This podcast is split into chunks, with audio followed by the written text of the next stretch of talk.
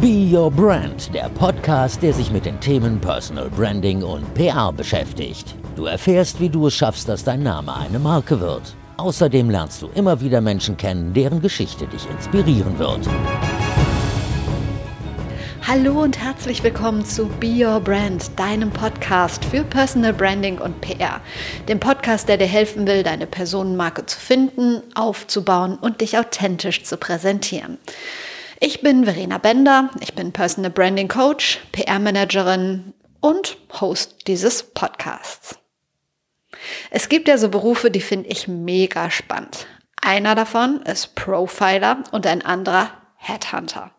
Einen Profiler habe ich heute nicht im Interview. Wenn du also Profiler bist oder einen guten Profiler kennst, melde dich gerne, dann mache ich gerne ein Interview mit dir. Aber heute gibt es einen von Deutschlands ja bekanntesten Headhuntern im Digitalbereich hier im Interview. Und alles, was ich schon immer über diesen Job wissen wollte, konnte ich ihn fragen. Zum einen spreche ich mit Harald Fortmann über seinen ganz eigenen Weg, zum anderen verrät er halt mega viele Insights. Du erfährst zum Beispiel, welche Jobs in Zukunft gefragt sind, ähm, wie du einen Headhunter am besten auf dich aufmerksam machen kannst, wie so eine Vermittlung in einen neuen Job überhaupt genau abläuft und vieles mehr. Ich würde dich einfach bitten, ein bisschen dran zu bleiben, denn für meinen Geschmack nimmt das Interview nach hinten immer mehr Fahrt auf und dann kommen auch die wirklich richtig hilfreichen Tipps. Egal, ob du jetzt gerade auf der Suche nach einem neuen Job bist oder einfach an deiner Personal Brand arbeiten möchtest. Ich glaube, es lohnt sich. Ich wünsche dir jetzt viel Spaß mit dem Interview mit Harald Fortmann. Erstmal freue ich mich total, dass es geklappt hat. Herzlich willkommen. Danke, ich freue mich auch sehr, heute hier zu sein. Wer bist du genau und was ist deine größte Leidenschaft? Vielleicht kannst du dich einmal kurz vorstellen. Ich bin, ist eine gute Frage. Ich glaube, ich war tatsächlich in meinem Leben viele Personen. Ähm, ich glaube, was mich auszeichnet, ist eigentlich der stetige Wandel. Ähm, wer bin ich heute? Ist äh, immer noch Harald Fortmann seit Geburt, aber ähm, jetzt in den letzten sieben Jahren als Personalberater für digitale Führungskräfte eigentlich unterwegs und davor eben in vielen, vielen Rollen, eigentlich in den letzten 25 Jahren äh, immer in der Digitalwirtschaft unterwegs gewesen, aber auf allen Seiten, die es eigentlich gibt und, äh, und dadurch den, den Erfahrungsschatz ähm, eigentlich ausgebaut, ähm, der da ist. Und ähm, meine Leidenschaft sind eigentlich, und das ist das Schöne an dem jetzigen Beruf, ähm, das sind wirklich Menschen äh, und Digitales und genau das verbinde ich gerade in der, in der jetzigen Tätigkeit. Kannst du so ein bisschen so einen ganz normalen Arbeitstag bei dir beschreiben, falls es den überhaupt gibt? Was genau ist dein Job? Den normalen Tag gibt es glaube ich tatsächlich wirklich selten, weil ich auch viele Seitenprojekte habe und immer wieder was Neues mache. Ich habe letztes Jahr ein Buch ausgegeben, bringe gerade das nächste raus. Ähm, ich, ich brauche immer diese, diese Abwechslung. Mm, wenn ich jetzt mal den, den, den klassischen Personalberatertag nehme, ähm, ist es eine Mischung aus Kundenkommunikation natürlich. Wir, wir arbeiten ja ähm, für Unternehmen, um denen zu helfen, eine Position zu besetzen oder ein ganzes Team aufzubauen. und auf der anderen Seite eben äh, das, was mich eigentlich jeden Tag aufs Neue reizt, sind die Gespräche mit Kandidaten dass wir also für die verschiedenen Rollen, die wir besetzen, dann äh, die Kandidaten in der dritten Stufe, das ist immer da, wo ich dann ins Spiel reinkomme, ähm, dann persönlich noch kennenlernen und äh, die Gespräche führen und äh, jeder Kandidat hat so seine eigene Geschichte, warum, wieso, weshalb er eigentlich dahin gekommen, wo er heute ist und das ist das Faszinierende, was mich eigentlich jeden Tag wieder auch treibt. Wie sah dein Weg so aus? Also du bist jetzt wahrscheinlich nicht in die Schule gegangen und hast irgendwie mit 16 gesagt, so ich werde jetzt Personalberater oder Headhunter. Das hat sich ja wahrscheinlich irgendwie aufgebaut, entwickelt. Ich glaube tatsächlich, rückblickend, ich, mit 16 wusste ich gar nicht, was ein Headhunter ist und damals in Deutschland auch noch nicht so üblich, ähm, wie es eigentlich heute ist. Ähm, da waren dann so ein paar große da und die haben dann die DAX-Vorstände besetzt und alles andere war, glaube ich, noch nicht so üblich. Ich bin tatsächlich in einem äh, mütterlicherseits sehr starken Bankhaushalt äh, geprägt worden. Das heißt, äh, es war für mich eigentlich immer klar und da ich auch sehr gerne an der Börse spekuliert habe, schon als Jugendlicher, ähm, dass ich äh, auch diesen Weg reingehe. Das heißt, ich habe noch einen richtigen ernsten Beruf gelernt, also Bankkaufmann. Ähm, kannst du heute keinem Kind mehr raten, ne? aber damals war es ja noch ein angesehener Beruf und habe dann nach der Ausbildung ähm, ein juristisches Studium angefangen und während des Studiums auch ähm, schon mein erstes Unternehmen gegründet. Ja, das heißt, ähm, durch Zufall eigentlich in dieses Digitalthema reingekommen. Ich habe so, ähm, ich habe mit 14 angefangen zu arbeiten, ähm, immer wieder verschiedene Jobs, habe eigentlich jeden Tag nach der Schule gearbeitet. Das hat, Schule hat mich nie gereizt. Also mich hat eigentlich immer gereizt, ähm, Wissen aufzubauen und mein Wissen kommt nicht aus der Schule, sondern es kommt wirklich aus der Tätigkeit. Und ähm, auch während des Studiums habe ich äh, verschiedene Tätigkeiten aufgenommen und bin da so reingerutscht in das ganze Thema Mobilfunk, was damals ja in den 90ern gerade hochkam und ähm, kam so dazu, äh, mein erstes Unternehmen zu gründen, was sich um das ganze Thema Mobile Data und ähm, Großhandel von, von Mobilfunktelefonen eben gekümmert hat. Also damals noch mit dem Flaggschiff Nokia, äh, was ja heute keiner mehr kennt so. Und äh, ich habe damals äh, VIPs und große Kunden eben beraten bei dem ganzen Thema Mobile Data. Also wir haben zum Beispiel für einen Sultan ähm, sein Hubschrauber mit seinem Speedboot verbunden, so dass er also im Hubschrauber sitzen sehen konnte, wie heiß der Motor wurde und also ganz viele faszinierende, faszinierende äh, Geschichten eigentlich, das war mein Einstieg in das Digitalthema. Das habe ich so bis ähm, Anfang des Jahrtausends gemacht, als dann die große Blase platzte und habe mich dann aufgemacht, habe dann das nächste eigentlich gesucht und gefunden durch einen Kunden aus, aus Lübeck damals, ein Immobilienunternehmer, der mir gesagt, guck mal hier, Goggle, das ist total cool hier. Und äh, ja, da sind meine Frau und ich dann in die USA haben da das ganze Thema Suchmaschinenmarketing äh, bei einem US-Unternehmen gelernt, von der Pike auf sozusagen wieder, also auch ähm, ein paar Schritte zurück, um wieder nach vorne zu preschen, also von Geschäftsführer zum ganz normalen Account Manager wieder und äh, dann für die dann in Europa das Thema Suchmaschinenmarketing und, ähm, und Ad-Serving, also Werbeauslieferung aufgebaut und das war dann so mein, mein Weg, äh, sage ich mal, auf der, auf der technischen Seite. 2006 hatte ich dann den ersten Wechsel getrieben durch einen Headhunter, der dann auch ein Freund von mir wurde und äh, tatsächlich auch die erste Personalberatung war, in der ich dann eingestiegen bin, äh, 2013, ähm, Dwight Cribb. Und Dwight hat mich damals äh, überzeugt, das Unternehmen zu wechseln. Und ich bin damals ähm, zu advertising.com, Teil von AOL Time Warner, dann gegangen und habe da das Geschäft restrukturiert. Irgendwie ähm, etwas branden, etwas groß machen, die richtigen Leute suchen, ähm, das hat mich eigentlich immer ausgezeichnet. Und habe dann auch 2008 die Geschäftsführung von der AOL-Gruppe dann übernommen, diese Firmen fusioniert und 2009 wieder alles umzuwerfen, ähm, bin dann äh, bei AOL raus und äh, zur Pixelpark-Gruppe, äh, eine kreativ äh, Agentur, damals so ähm, eigentlich einer der großen Namen in der Szene, schon äh, in den frühen Zeiten neben Cable New Media gegründet und habe da das Thema Media aufgebaut. Und als wir damals die Pixelpark-Gruppe dann an Publicis verkauft haben, war für mich dann die Frage so, what's next? Was kann ich jetzt irgendwie machen, was, was mich nochmal reizt, wo ich nochmal was Neues lerne? Also mich, mich treibt halt immer das, dieses Wissen. Ich will was lernen und dann ähm, kam eben Dwight um die Ecke, der gesagt hat, komm auf die Personalberaterseite. Und für mich war das die totale Überraschung. Ich sagte, wie, was, ich und Personal, warum? Ja. Und ähm, er hat damals gesagt, naja, eigentlich machst du das Thema doch schon seit Jahren. Äh, er sagt, das sind doch alles Sachen, die dir Spaß machen und du bringst irgendwie Leute zu, zu Google und sonst wohin und du kannst dir Geld damit sogar verdienen. Ich so, okay, why not? Ja, ich gucke mir das mal an und wenn mir das gefällt, dann bleibe ich da und ansonsten nehme ich mir eins meiner Mandate und besetze mich selber. Hatte also irgendwie so einen Rückfallschirm und habe dann aber entdeckt, dass es ähm, absolut äh, der Beruf für mich ist. Ja, also ich liebe es, mit, mit Menschen zu tun und mit allen Kontakten, mit denen ich ja zusammenkomme, geht es um digitale Transformation. Gerade in den letzten Jahren ist natürlich der Mittelstand sehr stark gewachsen bei uns und die sind super empfänglich für Beratung. Also die, das ist also viel, viel mehr als nur irgendjemand zu suchen. Also es ist wirklich dieser, dieser Austausch und, und das ist eigentlich so der Werdegang. Also wir sind ganz bunt und äh, ganz fern weg vom Banker damals und äh, wie mein Vater sagt, trotzdem ist irgendwas aus mir geworden. Wenn man sich das jetzt konkret vorstellen möchte, ähm, ist es so, dass du sagst Mittelstand, ich bin jetzt ein, keine Ahnung, Kaminhersteller oder so, habe in unterschiedlichen Läden deutschlandweit meine Kamine verkauft, möchte das aber jetzt online, habe keine Ahnung, wie das geht, mit welchen Leuten, dann würde ich mich bei dir melden? Genau, gutes Beispiel. Ähm, das wäre noch die einfachste Aufgabe. Ähm, da liegt ja nahe, dann vielleicht ein E-Commerce aufzubauen. Und äh, genau, wir könnten dann einen Vorschlag machen, wie dieses Team auszusehen hat, mit welchen Agenturen man das Ganze umsetzen könnte und eben welche Leute man dafür äh, an Bord nehmen müsste und die dann auch suchen und besetzen.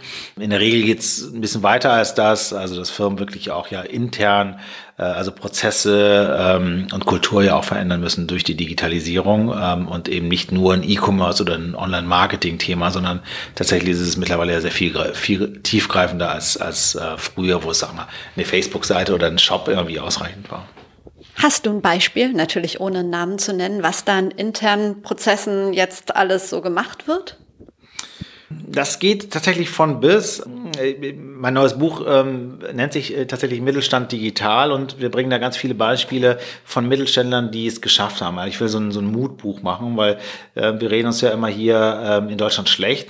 Ähm, es gibt so viele gute Beispiele, ähm, die angefangen von der Telefonanlage, ja, das zu digitalisieren macht schon viel her, dass die Faxe zum Beispiel ähm, auf dem Bildschirm ankommen statt äh, auf einem Faxgerät. Das ist schon mal so der erste Schritt bis hin eben zu ganzen ERP oder, oder PIM-System oder sonstige Themen, die da mit reinspielen. Also das ist sehr, sehr umfänglich und da muss, äh, muss man wirklich für jedes Unternehmen ähm, schauen, was sinnvoll ist und, und was man dann machen muss. Melden sich nur Unternehmen, Firmen bei dir oder melden sich auch Kandidaten? Hast du da eine Datenbank? Ja, wir haben eine Kandidatendatenbank und natürlich ist ein, äh, ein Netzwerk in diesem Beruf extrem wichtig und das ähm, ist glaube ich, was, was, was mich auszeichnet, natürlich über die ganzen Jahre, gerade im Verband, äh, in der ich tätig bin, haben wir natürlich extrem hohes, großes Netzwerk an, an, äh, an Menschen, die in den 90ern und später angefangen in der Digitalwirtschaft zu arbeiten. Und wir haben eine Datenbank mit ähm, fünfstelliger Anzahl an, an Profilen und Lebensläufen das ist schon wichtig und ähm, Kandidaten melden sich natürlich bei uns auch, wenn sie zum Beispiel einen Perspektivenwechsel haben wollen. Ja. Die nehmen wir gerne auf, wir sprechen auch mit denen, ähm, aber letztendlich ähm, helfen wir jetzt keine Kandidaten, einen neuen Job zu finden, sondern wir sind immer Auftraggeber beauftragt und äh, suchen, also das Leistungsversprechen ist immer die drei besten am Markt verfügbaren Kandidaten für eine Position zu suchen. Ähm, das ist eigentlich die Tätigkeit. Aber ähm, ja, jeden Menschen, den man kennenlernt, äh, ist eine neue Geschichte, ist spannend. Äh, ich selber lerne jeden Tag neu dazu, auch dadurch. Ähm, und ähm, irgendwann haben wir auch für diese Kandidaten dann eine Verwendung. Das muss nicht jetzt und heute sein, aber äh, wenn die richtige Rolle kommt, dann sprechen wir sie natürlich auch wieder an. Wie geht ihr davor? Wie suchst du die richtigen Leute?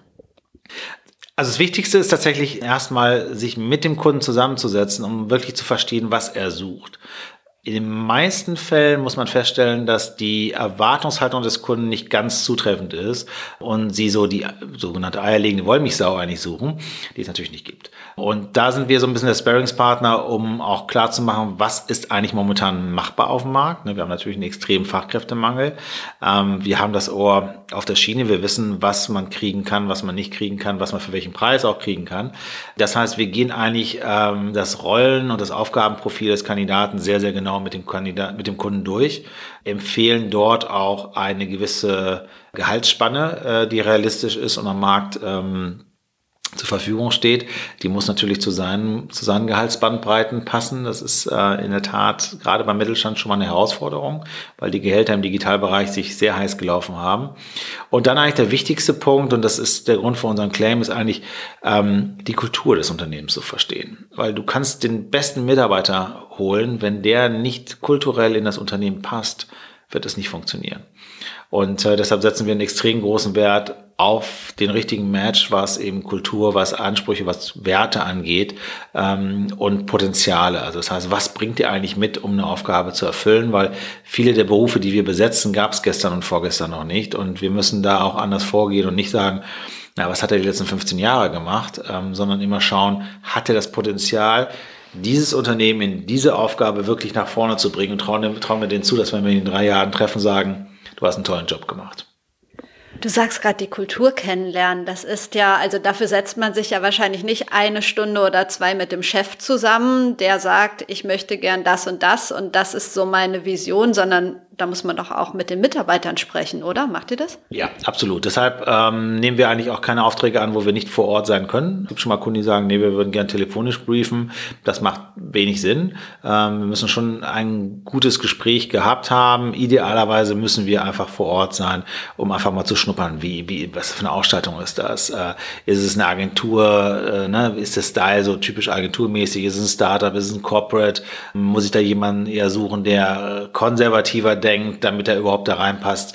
All, all diese Eindrücke muss man mitnehmen und wir sprechen nicht nur mit dem CEO, sondern auch mit der direkten Führungskraft, falls zum Beispiel ein Abteilungsleiter noch dazwischen gehangen ist und auch gerne mit dem einen oder anderen Kollegen, äh, um einfach einen Eindruck zu bekommen ähm, oder eben dem vorherigen Amtsinhaber, wenn der zum Beispiel wechselt oder sonstiges, um mal zu, zu verstehen, was waren seine Pain Points oder wie hat er das äh, Team geführt, gibt es irgendwelche Probleme im Team, worauf wir den neuen Kandidaten vorbereiten müssen, all das gehört auch dazu. Gab es das schon mal, ähm, dass ihr dann in so einem Unternehmen wart? Also manchmal gibt es ja so Konflikte innerhalb, dass ihr gemerkt habt, wo der Chef sagt was ganz anderes als die Mitarbeiter und ähm, dass da so ein Konflikt war, dass ihr gesagt habt, sorry Leute, wir können es nicht besetzen? Also die Situation gab es schon mehrfach. Es kam nie zu dem Punkt, dass wir es nicht besetzen konnten aus diesem Grund. Das ist auch das Interessante. Also wir merken zum Beispiel sehr früh, wenn ein Unternehmen vielleicht äh, sich nicht mehr so gut äh, entwickelt, ähm, wie äh, es der ein oder andere glauben mag, weil wir natürlich ein hohes Maß an Initiativbewerbung auf einmal aus einem Unternehmen bekommen. Ja, da gab es gerade so ein großes Elektronikgeschäft, wo auf einmal sehr viele hochkarätige Bewerbungen bei uns ankamen. Oh, da passiert gerade was. Und zwei Wochen später war es dann im Handelsblatt. Und das sind so Indikatoren, die wir sehr früh merken. Und ähm, was viele Chefs auch äh, unterschätzen, ist, wir sprechen ja oft auch mit den Personen, die gegangen sind oder gegangen worden, äh, die auf der Rolle saßen, die sich bei uns halt bewerben und sagen, ich brauche was Neues und die erzählen dann, ja, die Umsätze gehen runter und da gibt es so viele Komplikationen innen drin und so weiter und so fort. Und dann kommen wir zum Chef und der sagt uns so, ja, ist alles rosig und ne, also es boomt und alles ist toll. Und dann haben wir zwei verschiedene Aussagen. Und da gehen wir aber sehr offen mit um und sagen, also hören Sie zu, wir hören gerade was anderes am Markt, wir kriegen andere Informationen, wir müssen die Wahrheit wissen, ansonsten können wir die Position nicht besetzen. Und dann öffnet sich das auch sehr schnell, dass sie sagen, naja, okay, aber trag es nicht gerade raus, wir haben gerade irgendwie ein Problem gehabt mit irgendeinem Produkt oder sonstiges. Und wir brauchen diese Offenheit. Äh, es passiert sehr, sehr selten eigentlich, aber es passiert immer mal wieder. Äh, in dem Moment, wo sie merken, dass wir mehr wissen, ähm, als sie uns vormachen können, dann öffnen sie sich aber auch und dann kriegt man das eigentlich sehr schnell geregelt. Ja. Wir hatten aber schon mal Fälle, wo wir gemerkt haben, dass zwei Führungskräfte im Unternehmen eine andere Vorstellung hatten, welcher Kandidat es werden soll. Und da lehne ich dann auch die Suche ab, weil ich sage, also bevor ihr nicht geklärt habt, was ihr wirklich braucht, brauchen wir nicht zu suchen, weil ich weiß ganz genau, dass ich nicht besetzen kann. Ähm, ich bin gerade so ein bisschen von meiner eigentlichen Frage abgekommen, weil das alles so spannend war, wie ihr dann die richtigen Leute findet. Also habt ihr eine Datenbank, guckt ja. ihr im Netz, wie läuft es? Ja, also du musst das so ein bisschen vorstellen wie so einen klassischen Trichter. Du musst also oben, wenn ich jetzt, ähm, ich nehme jetzt mal so eine, so eine ähm, klassische Position Chief Digital Officer, ne? das ist immer so ein Ding, weil keiner weiß, was das eigentlich wirklich ist für so eine Rolle würden wir uns ungefähr 150 Personen tatsächlich anschauen. Das heißt, wir gucken in unsere Datenbank, wir schauen natürlich in den Businessportalen wie LinkedIn und Xing, äh, wen gibt's da, der so eine Rolle ausgeführt hat oder der an der Schwelle zu einer solchen Rolle ist. Wir schauen uns ähm, Konferenzprogramme äh, an, wir schauen uns Teilnehmerlisten von Konferenzen an. Ähm, also gibt's viele, viele Faktoren, wo wir immer ähm, uns auf dem Laufenden halten, diese Leute auch bei uns in die Datenbank einpflegen und so sehen, wer für eine solche Rolle in Frage Frage kommen würde. Diese 150 Profile ungefähr schauen wir uns dann an, sortieren die aus, wo wir wissen, der ist zu teuer, der ist nicht wechselwillig, was äh, Ort oder Firma angeht, der will bestimmte Branchen nicht und all das sind Informationen, die wir natürlich äh, bei uns drin haben, so dass dann ungefähr, ich sage jetzt mal 70, 80 Leute noch übrig bleiben. Die würden wir dann telefonisch oder per E-Mail oder LinkedIn oder Xing ähm, entsprechend äh, ansprechen, immer auf die Aufgabe hin. Also was ist die Aufgabe, für die wir gerade was besetzen? Warum glauben wir, dass er dafür passen könnte? Und an welchem Ort ist das? Na, weil derjenige, der in Köln wohnt und sagt, ich will ihn nach München, dann brauchen wir auch nicht lange mit ihm sprechen. Und wenn Menschen darauf reagieren und sagen, oh, das klingt wirklich für eine spannende Aufgabe und ich verstehe, warum äh, das mein nächster richtiger Schritt sein sollte und gegen Köln habe ich auch nichts, dann telefonieren wir mit diesem Kandidaten. Das heißt, einer unserer Berater würde dann mit dem Kandidaten ungefähr dreiviertel Stunde, Stunde telefonieren, durch seinen Lebenslauf gehen, ihm nochmal die Aufgabe noch näher erklären und wenn er das Gefühl hat, das könnte ein Match sein, kommt er auf diese sogenannte Longlist. Das heißt, es ist also eine Liste von bei der Zahl ungefähr 10 bis 12 Kandidaten, die dann ins persönliche Gespräch gehen würden. Und das wird immer bei uns von zwei Leuten durchgeführt. Das heißt, von dem Berater, der die Suche gemacht hat, plus dem Berater, der tatsächlich am Kunden dran sitzt. Ähm, also einer der Partner bei uns. Und äh, wir führen dann zu zweit eben diese Gespräche und gucken uns dann die Leute persönlich an. Und da geht's dann vor allem sehr, sehr stark nochmal um das ganze Kulturthema. Ich stelle mir das total schön vor, weil es ja für jeden erstmal eine gute Nachricht ist und sich jeder geschmeichelt fühlt, wenn er von euch eine Nachricht bekommt, oder? Ja, äh, würde ich tatsächlich auch so sehen, ähm, weil irgendwie äh, ist es tatsächlich in dem Moment, wo wir jemanden anschreiben, ist es ja auch eine Wertschätzung, ja, weil wir glauben, der könnte passen und der bringt das Richtige mit. Mm, es wird leider nicht mehr so empfunden im Markt. Was daran liegt, dass ähm, einfach durch den starken Fachkräftemangel, den wir in Deutschland ähm, verspüren, äh, mittlerweile gute Leute drei, vier, fünf ähm, Anfragen pro Woche bekommen. Und so ähm, ich tatsächlich immer wieder mitbekomme, dass Leute sagen, ich lösche das gleich, wenn ich das bekomme, aber ich habe da gar keine Zeit mehr, das anzuschauen. Und wenn wir da mal nachfassen, wo ich sage, oh, den kenne ich, aber warum hat der nicht geantwortet und ich rufe den an, und er sagt, das ist total spannende Position für dich und komm mit dem ins Gespräch, sagt, ja, ja, finde ich auch spannend. Ja, warum hast du unsere Nachrichten nicht? Ja, lösche ich alle. Also die Masse ist mittlerweile so groß, deshalb äh, ist es gut, ein richtiges Netzwerk zu haben, Telefonnummern zu haben, die Leute wirklich wieder oldschool telefonisch anzusprechen und gar nicht mehr über elektronische Medien. Also da gehen wir wieder zurück in das non-digitale Zeitalter und wirklich dieses Vertrauensverhältnis mit Kandidaten zu haben. Wie pflegt und hegt ihr die? Und ja, dafür muss man sich ja dann mal persönlich getroffen haben, auch wenn man den anruft. Genau, also ähm, so diese sogenannten High Potentials, wie sie immer so schön heißt, ähm, die treffen wir natürlich auf regelmäßiger Basis. Wir haben einen großen Austausch über verschiedene Konferenzen, Veranstaltungen, die es so auf dem Markt rund um Digital- oder Mittelstandsthemen gibt. Äh, wir führen auch vier eigene Veranstaltungsformate durch, wo wir eben auch immer Leute ähm, einladen und, und so eigentlich immer in Kontakt äh, mit diesen Personen bleiben. Und das ist ganz bewusst auch nie immer nur eine Kundenveranstaltung, sondern es sind sehr, sehr viele Kandidaten. Es geht eben vom 150 Mann Einladung zur Currywurst und Pommes, äh, bis hin eben zum Dinner, wo wir äh, wie letztens Transferthemen machen. Das machen wir mit, ähm, mit Oddity Evolve. Das ist ein Startup im Bereich Personalentwicklung hier aus Köln zusammen. Und der Volker Kassmann und ich, wir suchen uns eigentlich immer Themen aus, die dann eine Transferleistung erfordern, weil wir finden immer diese Frontalgeschichten so langweilig.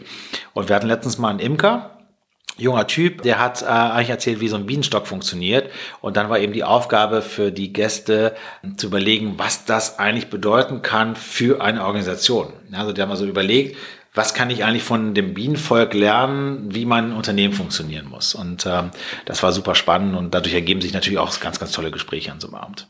Ich habe vorhin in meinem Netzwerk gefragt ähm, auf Instagram, ey, ich treffe einen Headhunter, was würdet ihr gerne mal mhm. von dem wissen? Was habt ihr für Fragen? Jetzt habe ich da ein paar Fragen. Die erste war, wie gelingt es mir denn als potenzieller Kandidat, wenn ich wechselwillig bin, aufzufallen?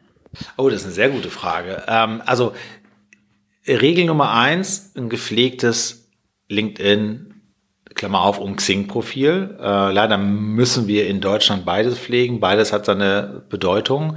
Auch wenn der Trend immer stärker zu LinkedIn geht, ähm, ist Xing immer noch sehr wichtig. Ähm, muss man also beides pflegen. Das ist eigentlich das Erste. Also diese Visitenkarte muss sauber sein, die muss äh, transparent sein. Es müssen Skills vor allem heute drin stehen. Das ist viel wichtiger als das, was ich gemacht habe. Also da muss man schon so ein bisschen Zeit investieren, um da die Sichtbarkeit eben auch zu gewährleisten.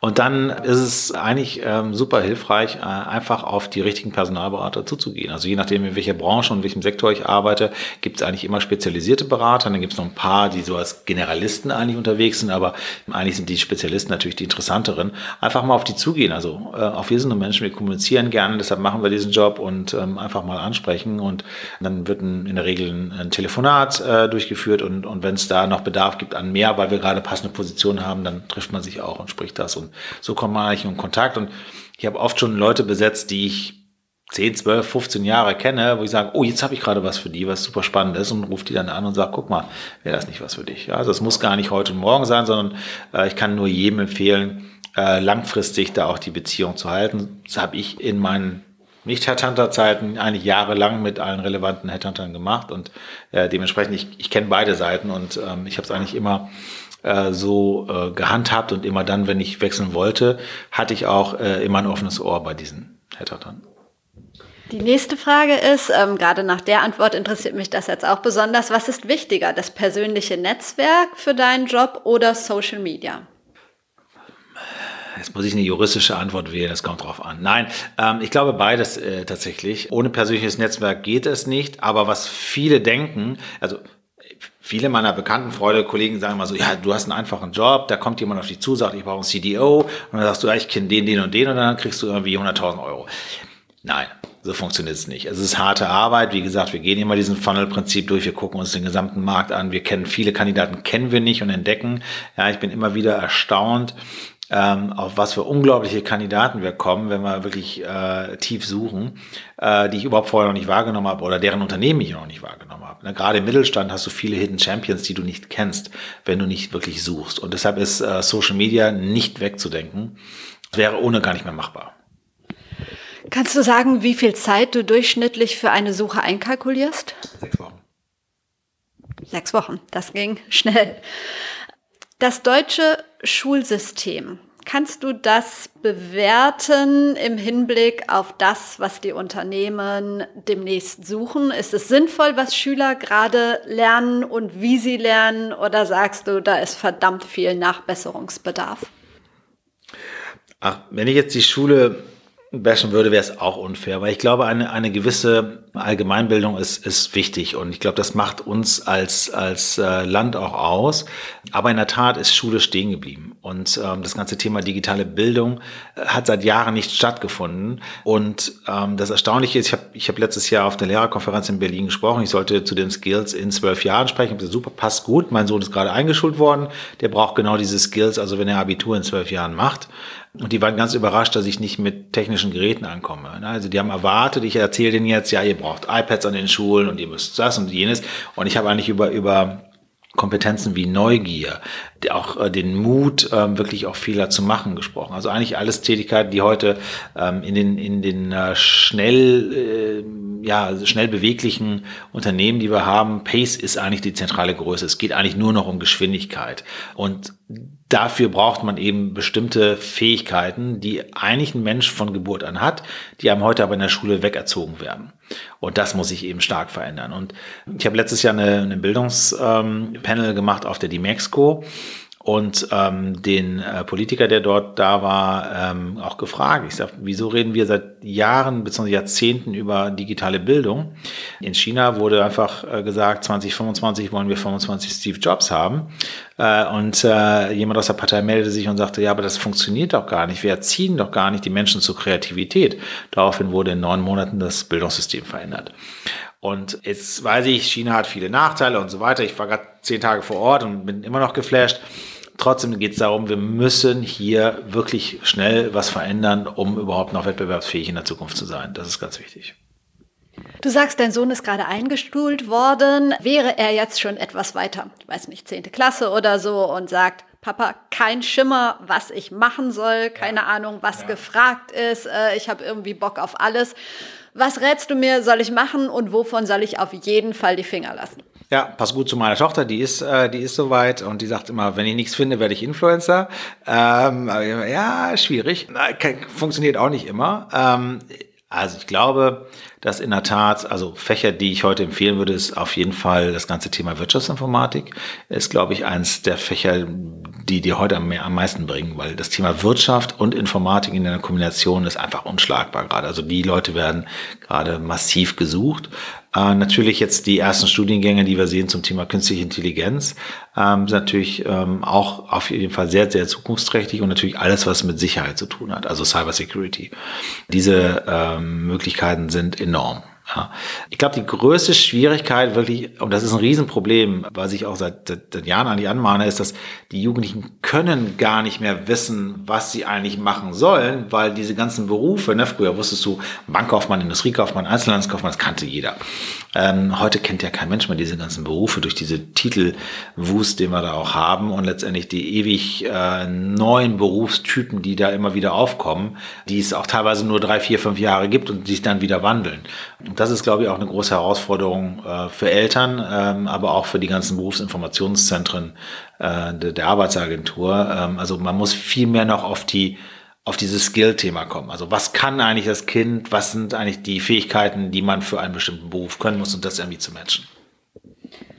In der W&V hast du gesagt in einem Interview, ähm, wir brauchen keine Manager mehr, wir brauchen Leader. Was mhm. hast du damit gemeint?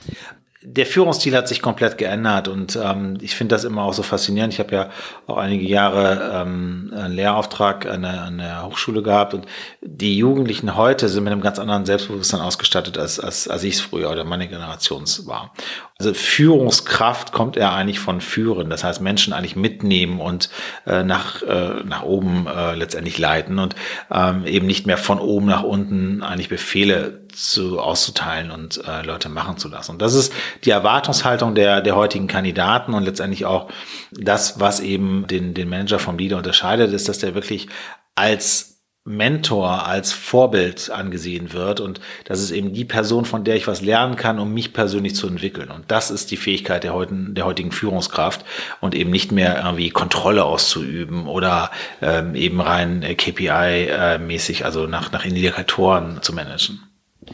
Gibt es nicht trotzdem noch Angestellte, die genau das wollen? Also die sagen, ich möchte jemanden, der mir genau sagt, ähm, mach das, mach das, mach das. Vielleicht sogar, damit sie nachher, wenn es schief geht, sagen können, äh, hast du mir nicht gesagt, wo soll ich das wissen?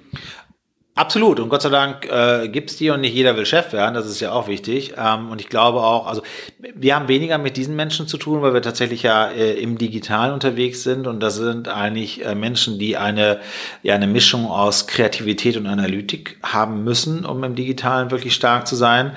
Aber wenn ich jetzt mal ähm, den öffentlichen Dienst nehme oder auch die Finanzabteilung, ne, das sind natürlich Menschen, die ganz anders geprägt sind. Ähm, trotzdem bin ich immer noch der Überzeugung, dass letztendlich jeder Mensch auch gestalten möchte und nicht nur Befehlsempfänger sein möchte, weil jeder Mensch hat eine eigene Kreativität, eigene Ideen und äh, hat eine eigene Intelligenz und dementsprechend äh, ist es auch Aufgabe der Führungskraft, das zu wecken und den Mitarbeiter zu motivieren, wenn er was sieht, wo er denkt, er kann es besser machen, als eigentlich der Prozess sagt, das auch ähm, letztendlich äh, wahr werden zu lassen. Ja? Früher hieß das ja wie Mitarbeiterempfehlungssysteme und so, wurde ja auch schon immer ähm, letztendlich auch gelebt, aber das ist wichtig, dass die Führungskraft einen dazu motiviert auf, ich glaube, es war eure Homepage, steht, dass du Menschen suchst, die Potenzial haben.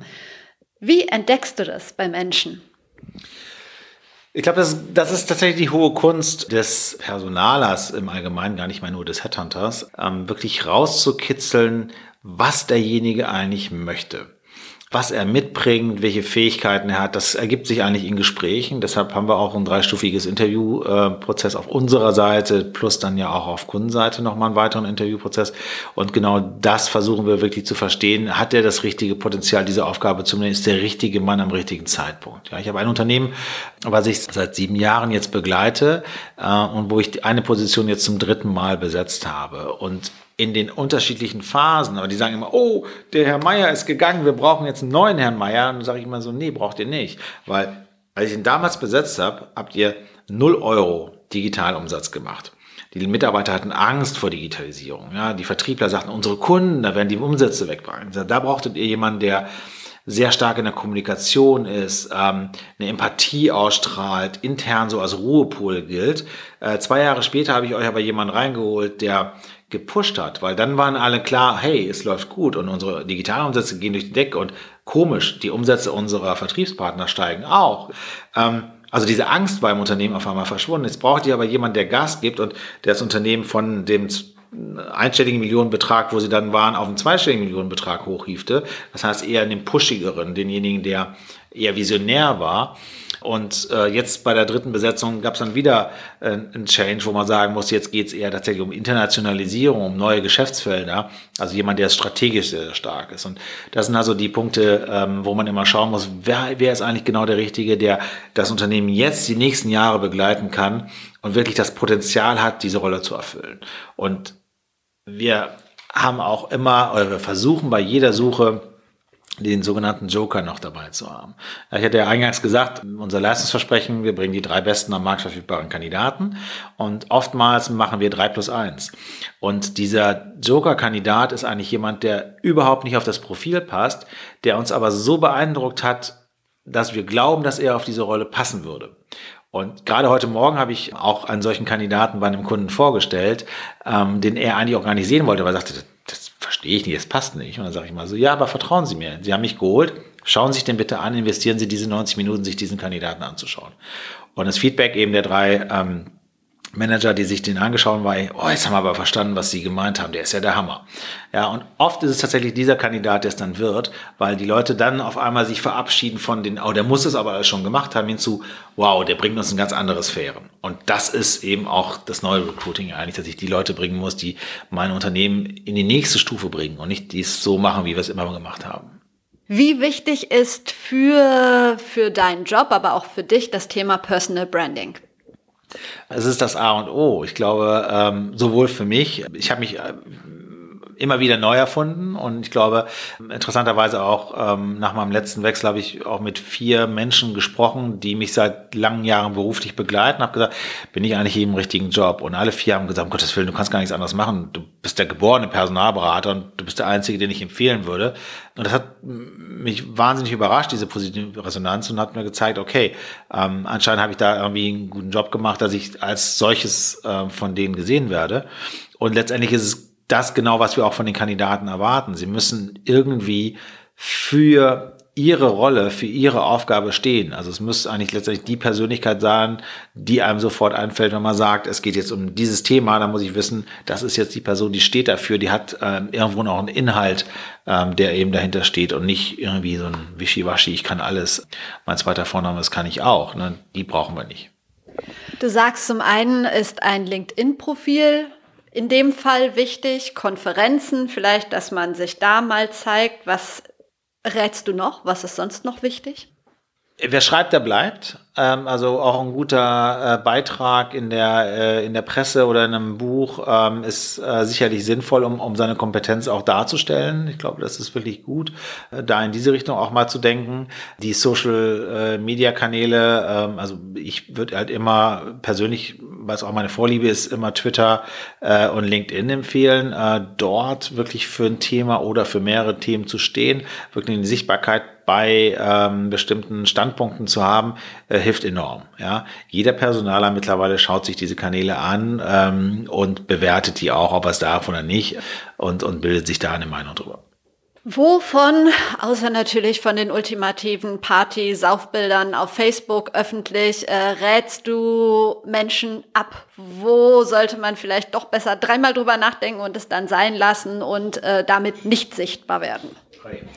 Gute Frage. Wobei ich finde immer, wenn keine Partybilder da sind, habe ich auch schon wieder Angst, ob das, äh, ob der sozial verträglich ist. Aber mh, mm, ich glaube, es gibt so Themen, bei denen ist es immer schwierig, sich einzumischen. Das ist natürlich klassisch Politik. Wenn man nicht in dem Sektor arbeitet, glaube ich, sollte man da gar nicht groß in die Öffentlichkeit mitgehen. Da kann man, das ist immer streitbar. Ähm, auf der anderen Seite sind es ähm, auch immer wieder äh, Themen, also wo, wo momentan zum Beispiel dünnes Eis ist, ist natürlich bei dem Frauenthema. Ja, wir haben ja das große Thema Diversity, äh, wie kriegen wir Frauen die Führungskräfte und so weiter. Das ist für Mann, ja, ähm, ich spreche aus eigener Erfahrung, immer ein ganz dünner Grad. Und ähm, für mich ist das ein wahnsinnig wichtiges Thema und ich stehe auch äh, 100% dafür. Und trotzdem wird es immer mal wieder, wenn ich eine Aussage treffe, äh, kommt dann immer wieder dieser Begriff Mansplaining, also ne, der Mann erklärt wieder was, was überhaupt nicht meine Intention ist. Aber man kann es eigentlich nicht richtig und man kann es nicht falsch machen. Das ist momentan auch so. Es gibt so ein paar Themen, die halt einfach wahnsinnig delikat sind und wo äh, natürlich die Trolle alle drauf springen und ähm, einen dann beschimpfen und so weiter. Das muss man dann irgendwie auch abkönnen. Wie wichtig ist es für dich selbst oder anders gefragt, welche Kanäle außer Twitter nutzt du noch für deine Sichtbarkeit oder brauchst du das gar nicht mehr? Um Gottes Willen, doch. Also ich hab, äh, erreiche auch immer wieder neue Zielgruppen. Ja, auch die Führungskräfte wachsen ja nach. Und äh, ich will ja nicht nur mit Grauhaarigen zusammensitzen, um Gottes Willen. Das ist schon wichtig. Also Twitter, LinkedIn und Instagram sind eigentlich meine drei Kanäle. Facebook äh, nutze ich kaum noch, ähm, also wirklich sehr selten. Xing war früher ein ganz großer Favorit, ist tatsächlich für eine internationale Aufstellung und aufgrund deren Content-Strategie nicht so äh, mehr im Fokus wie, also für mich zumindest wie, wie LinkedIn. Aber das sind eigentlich, ähm, also wie gesagt, LinkedIn, Instagram, Twitter, das sind eigentlich meine drei Kanäle auf der Art und Weise. Und für mich ist es wahnsinnig wichtig, ich moderiere sehr viele Veranstaltungen, eigentlich lieber als Panels zu halten, weil ich gerne Menschen zusammenbringe. Und wir machen, wie gesagt, viele, viele ähm, eigene Formate bis hin auch zu sehr ich nenne sie jetzt mal intime Formate, wo uns zwei Kunden eigentlich eine ähnliche Herausforderung nennen und ich sage, okay, euch beide lade ich jetzt mal zum Essen ein. Ich sitze dann bei der Vorspeise noch dabei und dann verabschiede mich und komme ich nach einer Stunde wieder, wenn, es einen Espresso gibt und lasse die sich mal unterhalten. Und da kommen immer ganz tolle Ergebnisse auch bei raus. Viele Menschen haben Angst davor, in die Sichtbarkeit zu gehen, aus ganz unterschiedlichen Gründen. Was würdest du denen für Tipps an die Hand geben, zumindest mal zu Beginn anzufangen? Ja, witzigerweise auch oftmals ein Frauenthema. Ja, also Frauen haben viel zu wenig Sichtbarkeit, auch gerade auf den sozialen Plattformen oder auch auf Konferenzen. Ähm, es ist ähm, auch als Konferenzveranstalter immer schwieriger, Frauen zu begeistern, auf die Bühne zu gehen als Männer. Männer sind, oh ja, super, Bühne, woher? Ja, äh, also das muss sich ändern. Hm, ich glaube, da kann man auch immer gut auf die, auf die Menschen einreden die meisten sind tatsächlich getrieben ja von der Außenwahrnehmung. Ja, die sagen immer, ja, aber wenn ich was Falsches sage oder dann mögen die mich ja gar nicht. Ja, und dann nehme ich immer den Spruch von Franz Josef Strauß, ähm, everybody's darling is everybody's Arschloch.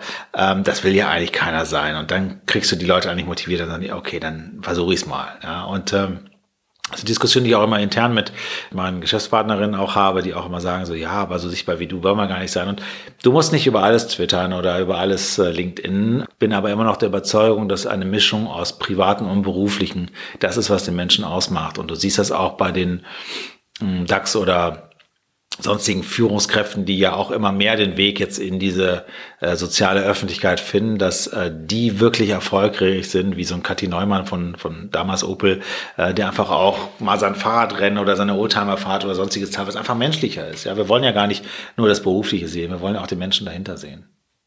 Wer ist für dich vielleicht sonst noch ein gutes Beispiel an, an Personal Brand? Vielleicht auch eine Frau, ein, zwei, die dir so aufgefallen sind oder die dir einfallen? Also mein Guru ist Steve Jobs, das ist, das ist so und bleibt so, ähm, da kann ich nichts dran ändern. Das ist einfach ähm, ein, ein sagenhafter Mensch gewesen, äh, im, im Guten und im Schlechten, ähm, auch ein Karl Lagerfeld. Ähm, um jetzt aktuelle Leute zu nehmen, also es ist wirklich schwierig, weil ich treffe eigentlich immer wieder extrem inspirierende Menschen durch, durch meine Tätigkeit. Und deshalb ähm, ist das schon nicht gerade eine einfache Antwort. Aber eine Person, die, die mich immer wieder beeindruckt äh, durch ihr Auftreten, durch ihre Empathie, ist zum Beispiel Rotraud Divan. Das ist eine Kandidatin, die habe ich zu Ressourcenmangel gebracht. Die leitet das, äh, die neue Agentur High, die sich um Employer Branding äh, kümmert in einer digitalen Welt. Und das ist eine Frau, die habe ich wirklich innerhalb von zwei Minuten war ich, war ich fasziniert von ihr. Die hat eine, eine so unglaubliche Empathie Empathie, Ausstrahlung. Das ist, glaube ich, einer der inspirierenden Menschen, die ich in den letzten 12 bis 18 Monaten kennengelernt habe. Wie denkst du, kann man mehr Frauen auf Bühnen bringen? Tatsächlich gar nicht so einfach, wie immer alle glauben. Äh, Punkt eins ist aber ganz klar erstmal versuchen. Also ich glaube, wir müssen mehr auf Frauen zugehen und sie äh, mehr integrieren, mehr fragen, das äh, zu machen. Es ähm, ist ein ganz klarer Trend. Es wird auch immer weniger eigentlich äh, diese, diese Angst. Also je mehr es machen, desto mehr sagen, oh, die macht es auch, dann kann ich es doch auch. Das ist eigentlich so das, das, das oberste Ziel und ich glaube auch, dass Veranstalter sich verpflichten, also intern verpflichten müssen, äh, gewisse Maß, also ein Drittel oder die Hälfte an Frauen zu besetzen und sich selber den Druck zu machen, dann klappt es auch. Denkst du, dass sich auch in Unternehmen da noch einiges tun muss? Eigentlich schade, dass man immer noch drüber reden muss, aber so mein Gefühl ist es, dass diese Nummer Vereinbarkeit von Familie und Beruf in vielen Unternehmen einfach noch mega hinterherhinkt. Absolut. Und ich, ich, möchte so gerne eigentlich von dem Thema wegkommen, überhaupt über Gender zu sprechen und stattdessen über Talent zu sprechen oder über Potenziale, weil letztendlich muss es egal sein, ob es Mann oder Frau ist. Ähm, das Einzige ist, solange wir über Frauen und Vereinbarkeit äh, von Familie und Beruf sprechen, statt über Eltern und Vereinbarkeit von Familie und Beruf, wird es nicht vorangehen. Und das ist halt immer noch das Thema, dass Frauen immer in Verbindung mit Kindern gebracht werden und nicht Väter. Ähm, und ich glaube, das ist ähm, eine Entwicklung, die man auch nicht forcieren kann, die sich einfach über, über die nächsten Jahre entwickeln muss. Vielleicht ein konkretes Beispiel jetzt, wo ich so einen, so einen Profi hier sitzen habe. Ähm, wo muss sowas anfangen, diese Sache äh, Vereinbarkeit von Familie und Beruf? Ich habe ein Beispiel, ein ganz großes Medienunternehmen, wo du denkst, wow, was ein cooles Unternehmen ähm, mit so vielen Angestellten, die aber nicht mal bereit sind, äh, eine Kita oder so etwas für ihre Mitarbeiter äh, einzurichten. Ja. Ähm, seit Jahren. Wo fängt man da an? Ich glaube, dass die Unternehmen, die die Bereitschaft nicht zeigen, auf diese äh, Entwicklung einzugehen, werden auch nicht lange existieren. Wir sind in einem Kandidatenmarkt. Das heißt, die Kandidaten können sich aussuchen, bei wem sie arbeiten. Und das verändert die Arbeitswelt komplett. Ja, das heißt, wenn ich nicht auf die Anforderungen eingehe, sei es Mobile Office, sei es Kitas, sei es Dienstfahrrad oder was auch immer es ist, Beteiligung am Unternehmen, ähm, werde ich diese Mitarbeiter nicht bekommen oder nicht halten können, wenn es schon bestehende Mitarbeiter sind. Und das ist eine Evolution, die wir auch sehen werden, wenn Mitarbeiter merken, oh, mein Arbeitgeber macht's nicht, ähm, der da drüben, der investiert aber und hat eine eigene Kita oder sonstiges. Eine große Versicherung in Köln hat auch ähm, ähm, äh, eine Kita eröffnet, hat dann gesehen, was für ein Erfolg das war und hat, glaube ich, jetzt die dritte oder vierte mittlerweile schon auf dem Campus. Ja, also ich glaube, das ist auch so, ähm, probier es aus und guck mal, was daraus wird und äh, dann zeigt sich, dass es das eigentlich sehr, sehr gut funktioniert und dass es auch gar nicht Unmengen kosten muss. Also viele Leute scheuen sich so ein bisschen vor den Kosten, die dahinter stehen, aber letztendlich der Return, den ich bekomme, ist ja viel, viel höher. Ja. Ähm, welche drei Skills, wenn ich sie noch nicht habe, sollte ich mir für die berufliche Zukunft aneignen? Ich weiß gar nicht, ob es aneignen ist. Ich glaube, dass tatsächlich also Neugier und, und äh, Mut zum Ausprobieren ist das Wichtigste. Und das muss ich, ab und zu muss ich das vielleicht wieder wecken, weil viele Leute eigentlich dieses Neugier-Thema gar nicht mehr so drin haben. Die sind so in ihrem Trott, machen ihren Job jeden Tag und, ähm, und sagen dann, na, also ich glaube 70 Prozent der Deutschen sagen ja, sie sind unzufrieden mit ihrem Job, wo ich immer denke, so, hallo? Ja, also wir sind, nie war die Chance so groß, das zu machen, wozu du Lust hast. Ja. Und ich weiß, dass es viele Ausnahmen gibt, das ist, trifft nicht für jeden zu und man muss natürlich gucken, welche Potenziale hat man, was kann man machen. Ich kann natürlich, ich wäre auch gern Sänger, kann aber nicht singen. Ja, ähm, Das ist natürlich irgendwo ähm, realistisch, aber trotzdem, die Möglichkeiten sind da und da muss man sich vielleicht dann auch mal äh, einen Coach zur Seite ziehen und sich einfach mal überlegen, was sind eigentlich wirklich die Fähigkeiten, die ich habe. Äh, und dann einfach wieder neugierig sein, ausprobieren, ähm, und ich kann jedem empfehlen, ähm, das geht nämlich leider Gottes heutzutage verloren. Also als ich in, äh, in meinen jungen Jahren war, da hat man noch Computer selber zusammengefrickelt und irgendwie gewusst, wie die Technik funktioniert. Heute wissen die meisten gar nicht mehr, wo der An- und Ausknopf ist, weil sie halt always on sind. Es ist wahnsinnig wichtig, die Technologie zu verstehen. Ich muss nicht unbedingt programmieren können, aber es hilft mir, wenn ich mal in einem Apple Store oder bei fantastischen Unternehmen wie AppCamps einfach mal äh, hingehe und mal lerne, wie programmiert man eigentlich so eine iOS-App und einfach dieses System dahinter zu verstehen und dann zu, äh, also den Transferleistung bringen zu können, ähm, was sind die Möglichkeiten, die ich eigentlich heute habe und was brauche ich eigentlich? Das ist viel äh, äh, hilfreicher als ja letztendlich da äh, großartig äh, nochmal eine, eine Computer- oder eine Programmiersprache oder sonstiges zu lernen. Einfach mal so Segmente ähm, aufzusetzen sich auszutauschen äh, und zwar nicht äh, immer im, im, in der eigenen Suppe, sondern wirklich äh, mal mit fremden Menschen in Kontakt zu kommen und, und mal über deren Job zu sprechen und sich zu informieren. Du sagst, ein Coach zu Rate ziehen, finde ich eine super Idee. Aber dadurch, dass sich ja jeder Coach nennen darf, wie finde ich einen guten Coach oder wenn man ein guter Coach ist, wie macht man das sichtbar? Ja, es ist, äh, glaube ich, auch wieder genau dieselbe Herausforderung. Wie findest du einen richtigen PR-Berater oder wie findest du einen richtigen Personalberater? Ähm, das ist der Fluch dieser nicht geschützten Berufe. Ich sage den Leuten immer, lass dir Empfehlungen geben, sprich mit, äh, mit Peers, also Leuten, die du kennst und frag mal, hat einer von euch schon was gemacht oder frag auch im Social-Media-Bereich. Ja? Also frag auf Twitter, Facebook oder so, hey, ähm, ich habe das und das vor, hat jemand eine Idee, wer da gut ist? Äh, siehe da, es kommt Response und du kriegst ganz viele Empfehlungen ähm, dann sollte man eben mit zwei, drei Leuten sprechen und einfach gucken, bei wem habe ich das beste Bauchgefühl. Das ist in der Regel schon äh, das Hilfreichste und einfach mal ein paar Referenzen geben lassen, so, okay, für wen hast du eigentlich schon mal was gemacht? Ähm, ich glaube, das ist dieser Empfehlungsmechanismus ist immer noch das Beste, um da jemanden rauszufinden. Ansonsten wird schwer für die Coaches selber, ist es einfach auch da. Dasselbe wie Personal Branding, ja. Also sei präsent, sag, äh, zeig, für was du stehst, schreib Artikel, ähm, schreib Kommentare, was auch immer. Ähm, und äh, wenn ich da eine Kompetenz zeige und keinen Vertrieb, dann habe ich auch gute Chancen. Das war schon eine schöne Überleitung zu meinen drei Abschlussfragen. Du hast nämlich geschrieben über deine Lieblingsbücher. Ja. Ich möchte aber nur eins wissen, das aller beste Buch, was du je gelesen hast? Ist tatsächlich der Preis von Daniel Jürgen. Da geht es um die Geschichte der Ölindustrie und das ist ein richtig dicker Schinken. Den gibt es auch, glaube ich, nur noch im Antiquariat mittlerweile. Das ist aber eines der sagenhaftesten Bücher, die ich je gelesen habe, weil ich da so viel gelernt habe über eine Industrie, die man oft nutzt, wenn man das Auto tankt oder einfach Heizöl hat oder was auch immer. Ähm, aber man gar keine Ahnung hat, was für, äh, für ein Machtverhältnis und äh, für, für unglaubliche äh, politische Geschichten eigentlich dahinter stecken. Hattest du ein oder hast du ein Role Model und wenn ja, wer ist das?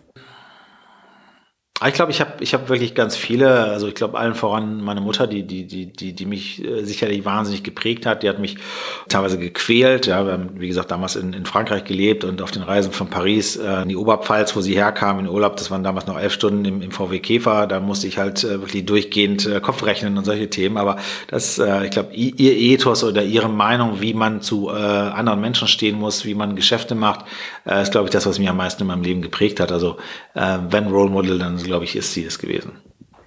Zwei Kandidaten, die gut etwas zum Thema Personal Branding sagen könnten. Kannst du mir zwei Interviewgäste für den Podcast vorschlagen? Ähm, ja, ich habe da äh, gerade vorhin schon lange äh, überlegt, weil ich befürchtet habe, dass diese Frage auch kommt. Und ähm, ich würde tatsächlich Rotraud Divan äh, empfehlen, die ich gerade vorhin ja schon erwähnt habe. Wie gesagt, äh, unglaublich inspirierende Frau. Ich glaube, die auch wirklich für ihr Thema, für das Thema Employer Branding wahnsinnig gut steht. Also ich glaube, das ist, das ist wirklich jemand, der ähm, toll im Gespräch ist. Und ansonsten ähm, finde ich ja nach wie vor auch Joe Keser, äh, CEO von Siemens, eine der faszinierendsten Persönlichkeiten der aktuellen deutschen Wirtschaft und äh, der auch ein unglaublich gutes Wertegefüge hat, was ich äh, den Unternehmer nenne. Super, vielen Dank. Vielen Dank für deine Zeit. Sehr gerne, hat Spaß gemacht.